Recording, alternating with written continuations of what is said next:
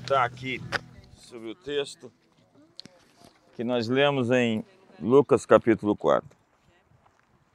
Você sabe, Jesus saiu do deserto, cheio do Espírito Santo,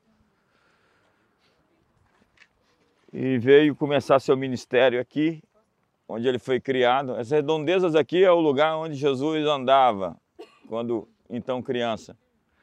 E Nazaré, ao contrário do que se acredita, não era uma cidade, era uma pequena, minúscula aldeia com 500 a mil pessoas. Então todo mundo se conhecia e quando a Maria ficou grávida, todo mundo sabia que ela estava grávida.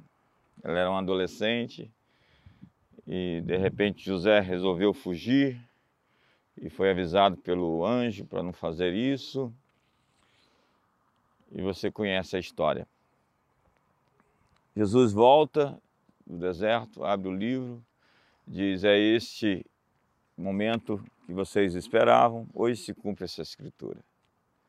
Ele leu Isaías 61, o texto do derramar do Espírito Santo, hoje é Pentecostes. E lá no batismo de Jesus também, no momento em que ele desceu o, o rio, ele também recebeu o Espírito Santo na forma de uma pomba. Hoje é o dia do Espírito Santo na sua vida, Deus vai tocar, tocar você. E o que aconteceu é que as pessoas identificaram nele a figura familiar de alguém conhecido. E perguntaram: não é esse o filho de José? Quem é esse rapaz?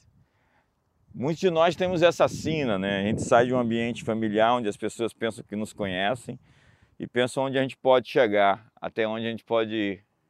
Ei, quem é você para fazer essas coisas? Quem é você para se pensar tão grande assim?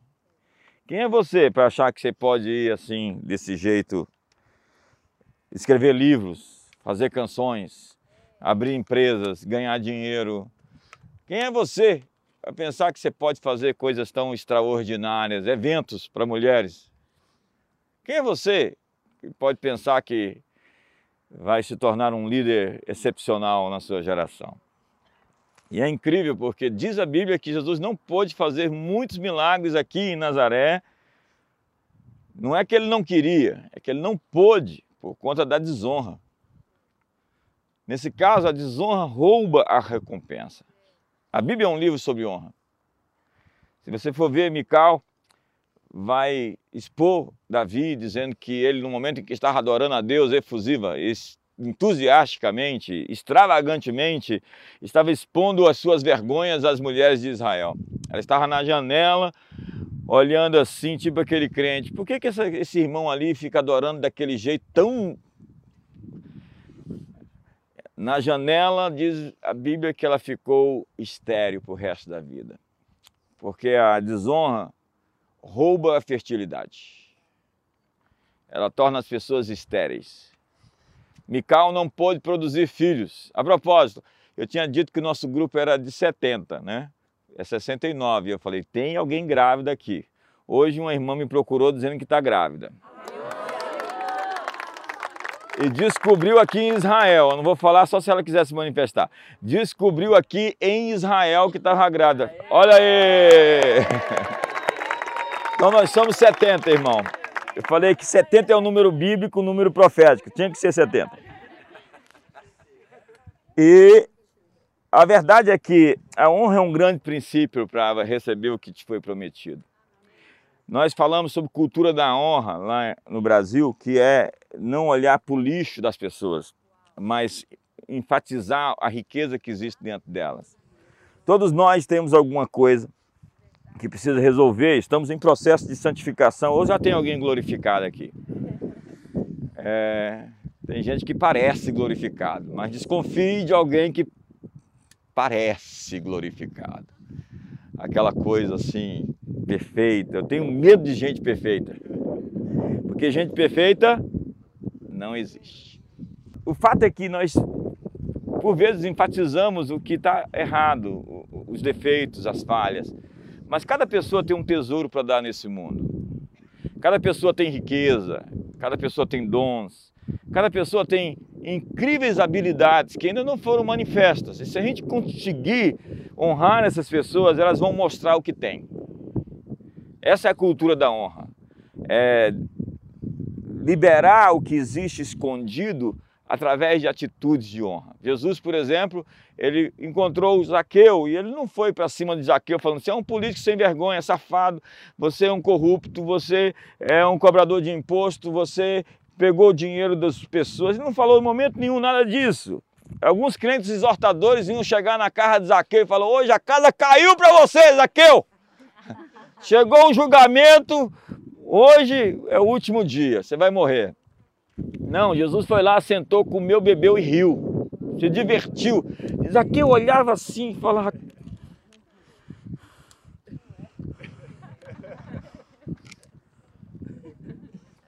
Eu sei quem é esse homem. Eu, eu tive que subir lá naquele sicômoro para poder encontrar. Eu vi a fama dele. Ele sabe tudo sobre minha vida. Ele senta aqui comigo, me trata com tamanha gentileza e graça. Eu não consigo viver da maneira que eu vivo mais. Ei, ei, eu, daqui eu se levanta na mesa e diz, olha, se eu roubei alguém, vou devolver o dobro, quatro vezes na verdade, vou dar metade da minha riqueza para os pobres. Você, você vê que um gesto de honra pode produzir. E acredite, foi Jesus que se convidou para comer na casa de Zaqueu. Já se convidou para comer na casa dos outros? Ainda mais levar 12 discípulos com você? Imagina o que é isso, né? Nessa cultura.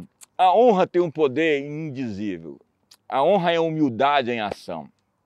Diz a Bíblia: Eu honro os que me honram, e os que cedo me buscam, esses me encontram. A Bíblia diz: honra o Senhor com a primícia de todas as suas rendas. Né? Hoje é Pentecostes, é primícia. A Bíblia é um livro que descreve um homem que honrava a Deus, que é Davi, um homem segundo o coração de Deus, que não quis é, oferecer a Deus nada que não lhe custasse. Um homem que diz: O que darei ao Senhor em troca de todos os seus benefícios? Leia o livro dos Salmos e você vê um homem que honra a Deus. Ele não está atrás de se promover, ele quer promover a Deus. E a gente sabe quem está por conta própria, quem veio em seu nome e quem está no nome de Deus. Você é esperto bastante para ver isso. Dá um sorriso para o irmão do seu lado. Puxa o óculos para cima. Olha bem nos olhos. Jesus disse que aquele que veio em seu próprio nome não foi enviado por Deus. Mas aquele que busca a glória de Deus foi enviado por ele. Então nós estamos falando aqui da impossibilidade de milagres acontecerem por causa de um espírito de desonra. Nazaré achou em Jesus um homem comum, um cidadão local, familiar, e não pôde receber a recompensa que existia dentro dele por conta dessa atitude. Quando nós conseguimos honrar pessoas, por mais simples, porque a cultura da honra não é honrar o líder somente, é honrar a todos, desde a porta até o altar. É celebrar cada pessoa como alguém que tem, é, não porque ele já tem, né? porque tem três tipos de pessoas que entram na nossa vida gente que conhece o nosso passado, lá de Nazaré. Ei, eu sei, você é lá de Nazaré. Gente que conhece o seu presente, lá de Cafarnaum. Ei, você é de Cafarnaum, eu sei, agora você mora em Cafarnaum. E gente que conhece você lá do alto céus. Ninguém subiu ao céu senão aquele de que lá veio, o Filho do Homem. Gente que conhece seu passado, como você era, gente que conhece seu presente, como você é, e gente que conhece o seu futuro. Gente que sabe onde você pode ir, onde você pode chegar. Gente que acredita no seu potencial. Gente que honra você o suficiente para liberar o que existe de melhor dentro de você. Então o que, que eles fizeram? Tentaram matar Jesus. Levaram para um alto de um precipício como esse.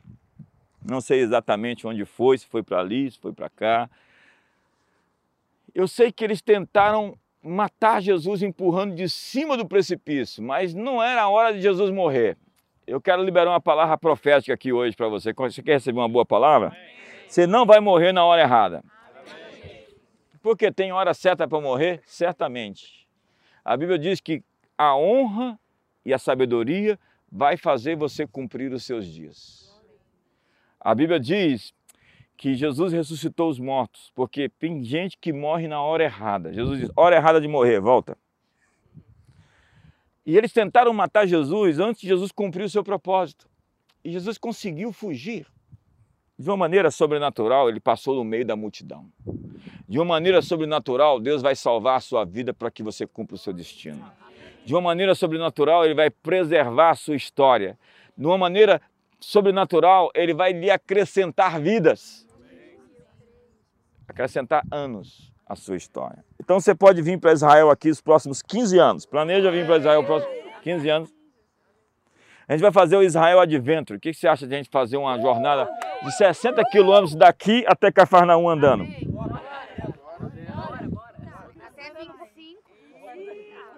Não, é, tem que ser dois dias, né? Dois dias. É 30 quilômetros por dia é a jornada. De a pé é isso, mais ou menos. É isso? Vem cá, vem cá, Bena, é isso? São dois dias? Do, três? De trilha?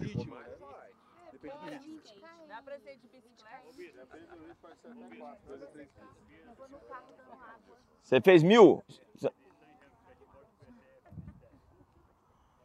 Santiago de Compostela? Não, 20 km por dia nessa trilha. Tá Quantos quilômetros? 34. 34. Normalmente é 30 quilômetros que o pessoal fala que dá para andar por dia.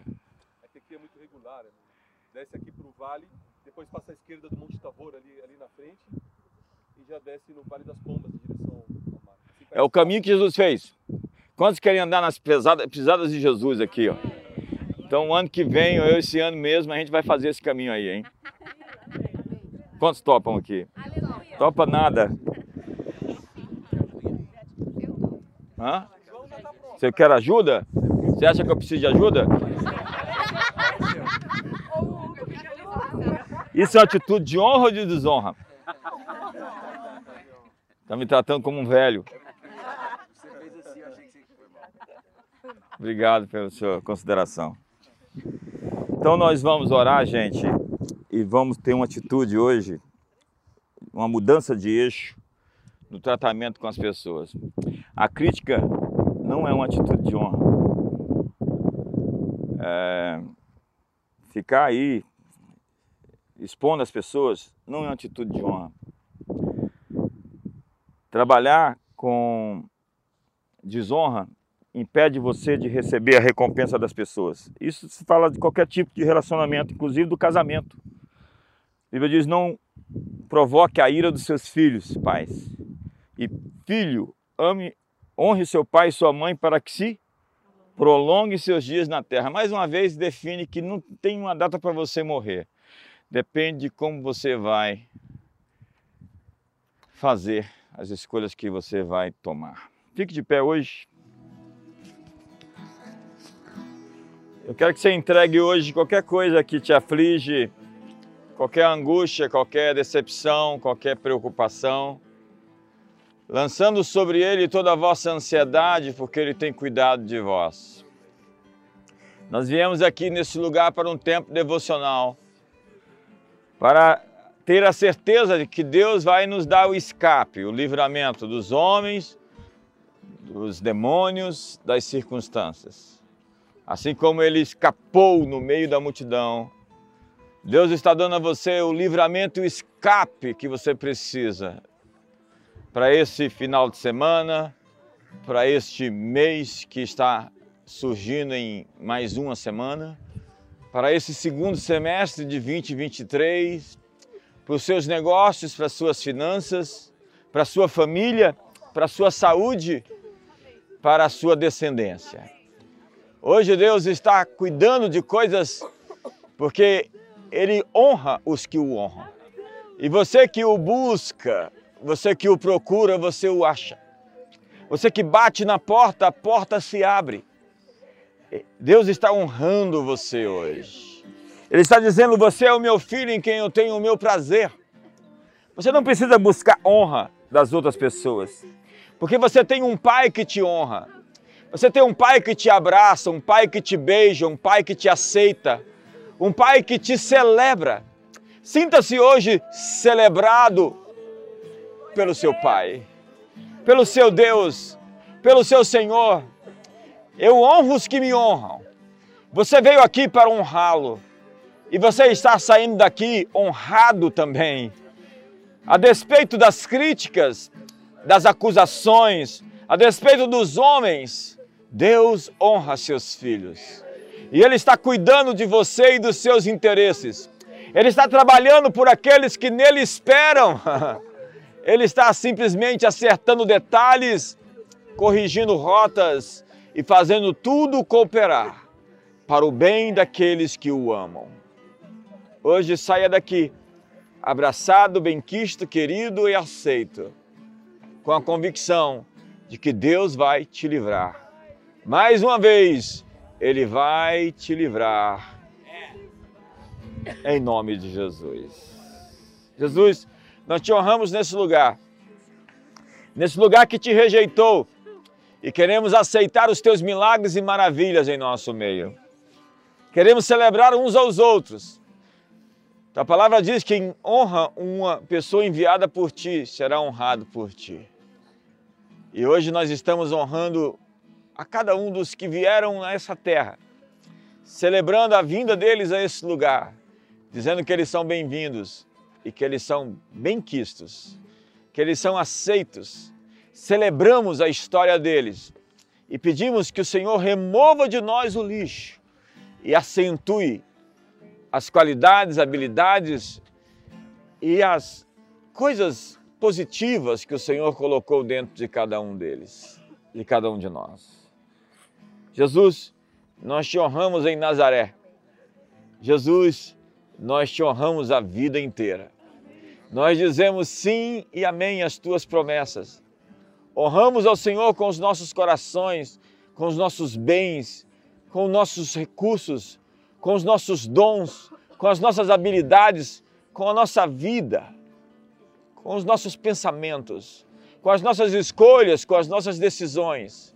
Jesus, nós vivemos para te honrar. Se comemos ou bebamos, ou façamos qualquer outra coisa, façamos, portanto, tudo para a tua glória. Celebramos a ti em teu nome. Amém. É isso. Nós estamos aqui no Vale do Armagedon, Harmegdon, onde se descreve batalhas como de Gideão e Débora. Gideão contra os Amalequitas, os povos do Oriente e os Midianitas. Uma multidão, um enxame de gente aqui nesse vale. Contra 300 homens. A batalha de Débora e Cícera a batalha de Salahadin contra os cruzados também aconteceu aqui. Gengis Khan veio aqui e foi parado pelos turcos otomanos. Alembai venceu os turcos otomanos nesse vale, o general inglês. E Josias, o rei, morreu aqui sob as mãos do faraó Neco. Ele era a figura de um Messias. Ele trouxe o avivamento e a reforma. E quando ele morreu, todos choraram, a nação entrou em pranto. E o profeta Zacarias disse que naquele dia, aquele grande dia em que o Messias se manifestar, descerá sobre eles o espírito de graça e de súplicas, e todos chorarão, um a um, todas as tribos de Israel. O Espírito Santo está chegando. As primeiras chuvas é a chuva de colheita de Pentecostes. E nós veremos novas chuvas as chuvas do Espírito Santo para um avivamento em toda a terra. Prepare-se, Deus está vindo encher a terra como as águas cobrem o mar. Um ótimo dia a todos. Você veio aqui para ter um momento com Deus.